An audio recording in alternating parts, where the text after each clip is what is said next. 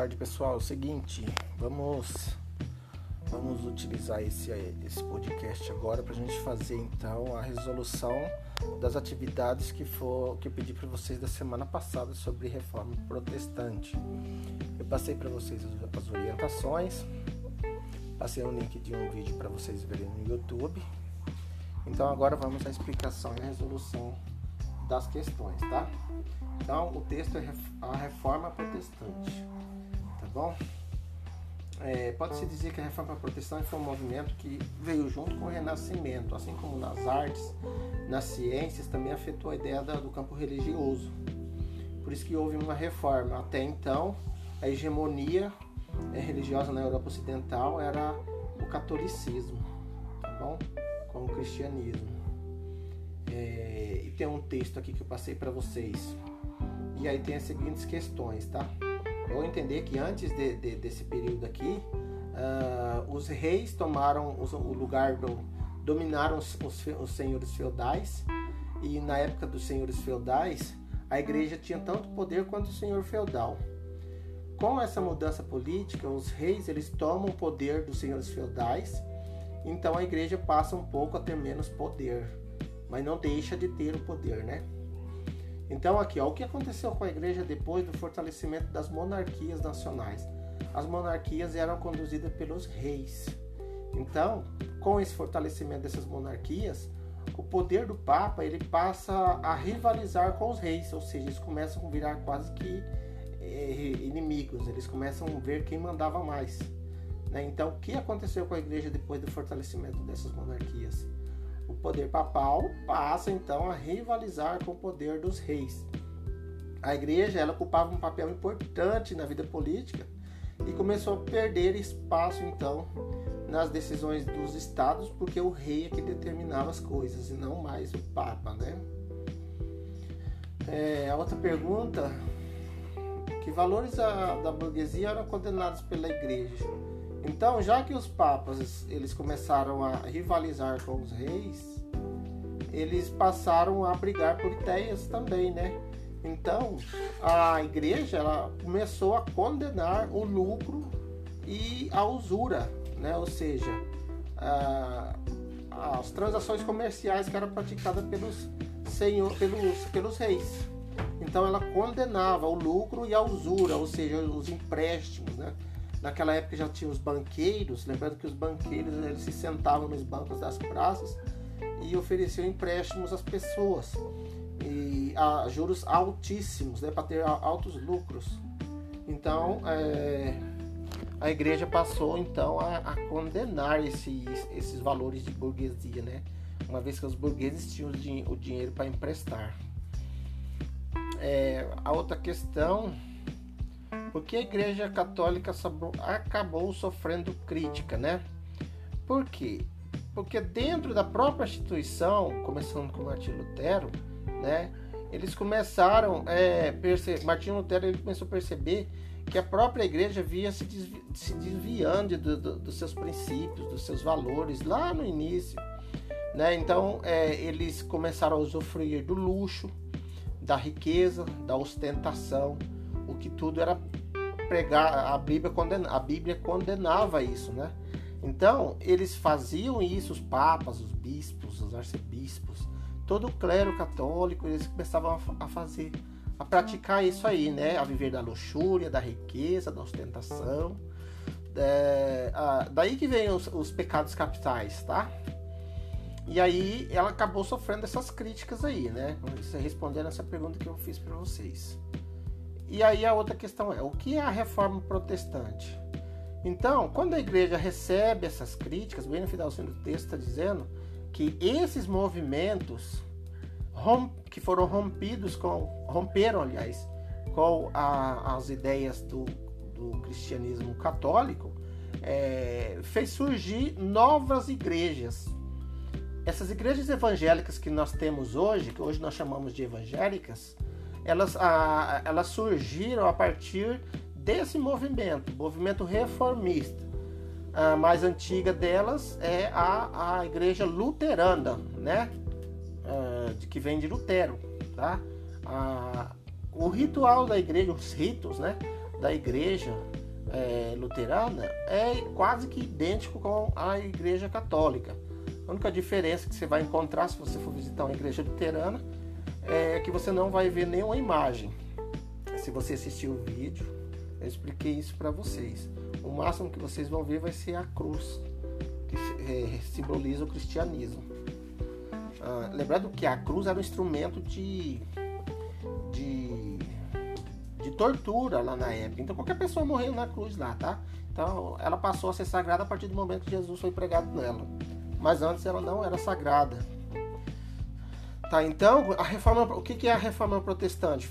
A reforma protestante foi o movimento que deu origem às novas igrejas cristãs, que romperam com os ensinamentos da Igreja Católica, até então dominando isso. Essa cisão, essa separação, ela ocorreu pelo ano, pelo, pelo, é, pelo ano 1516, tá bom? Aí outro texto que eu passei para vocês é o Lutero e o início da Reforma.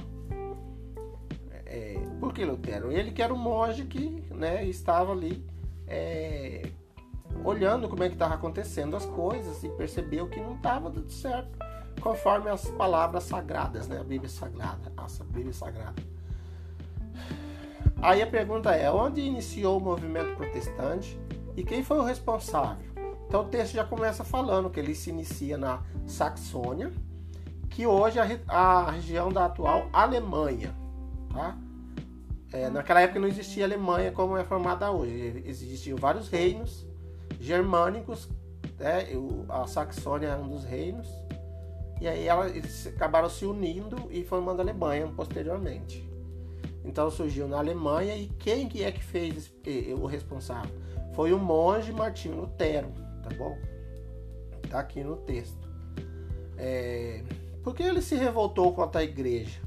Então, dando continuidade, você lendo aqui, você vai ver que ele ficou sabendo das indulgências que foi autorizada pelo Papa Leão, a venda né, dessas indulgências, é, com o objetivo de arrecadar, como eu falei para vocês na aula passando no vídeo, é, arrecadar, arrecadar bens para construir a Basílica de São Pedro. Essa que o Papa de hoje o, o, reza a missa lá em Roma. É, então ele, se, ele resolveu se manifestar por causa disso, né? Outras indulgências eram, eram é, artigos religiosos, eles vendiam um pedacinho, do, já o, o, lugar deles no céu, ou seja, tudo que eles pudessem arrecadar dinheiro era o que eles faziam, né? Inclusive eu perguntei para vocês lá na aula, na, na, na, no videozinho que eu gravei para vocês, o que, que as igrejas de hoje têm a ver lá com esse movimento que passou há 500 anos atrás. Hoje você vê as igrejas neopentecostais, neo significa novo, as igrejas neopentecostais, ela, a maioria delas, elas se valem dessas indulgências. Eles vendem tijolinhos ungidos, óleo ungido, vassoura ungida, caneta ungida, lenço ungido, tudo ungido, né, para conseguir arrecadar dinheiro para pagar os seus horários na TV. Então percebem que é, mudou 500 anos depois, a história se repetindo, porém com novos atores, né? Aqui, nesse tempo que a gente está estudando, foi Martinho Lutero se, se revoltando contra a, a Igreja Católica. Hoje nós vemos os próprios é, reformadores, entre aspas, utilizando a própria a, a, a, prática que a Igreja Católica fazia lá atrás, estão fazendo hoje. Bom? É, então, ele se revoltou com a igreja por causa disso aí, dessas indulgências. É, aí tem a próxima pergunta que fala sobre as 95 teses de Lutero. Então ele elenca né, tudo lá no, no, no, no livro, né, em, em, em, folhetos, e prega lá na, na, na porta da igreja de Wittenberg, na cidade de Wittenberg, né? para denunciar a venda dessas indulgências e criticava o comportamento do clero e do papa. Percebe? Então ele começa a propagar isso aí. Olha, eles estão fazendo isso, eles estão fazendo aquilo. E isso aí, aos olhos de Deus, é proibido. Tá? Então ele, ele faz isso na, a, nas 95 teses lá da, da, da igreja de Wittenberg, lá na, na Saxônia. É, E o que simbolizou a ruptura entre Lutero e a Igreja Católica? O que, que aconteceu? Após o Lutero, dali, né? Após o Lutero fazer as pregar as 95 teses lá, o Papa manda uma carta alertando ele, né? Ameaçando ele de re excomunhão. Excomunhão, ah, naquela época, que fosse excomungado era, um, era uma vergonha enorme para as pessoas, né? Então ele tinha que se retratar e o, o, o Lutero não ligou para isso, não. O que, que ele pegou? Ele pegou essa bula, esse documento que o Papa fez e queimou né, em praça pública. Falou assim: olha aqui, ó, eu não vou seguir, não vou seguir as orientações do Papa. Ele acabou queimando essas, é, essa bula papal com essas orientações. Então, esse símbolo de queimar a bula, ele significou então a ruptura de Lutero com a Igreja Católica. E aí ele, de fato, começa a reforma protestante, tá bom? É... O que, que dizia então o documento, a Confissão de Habsburg, né?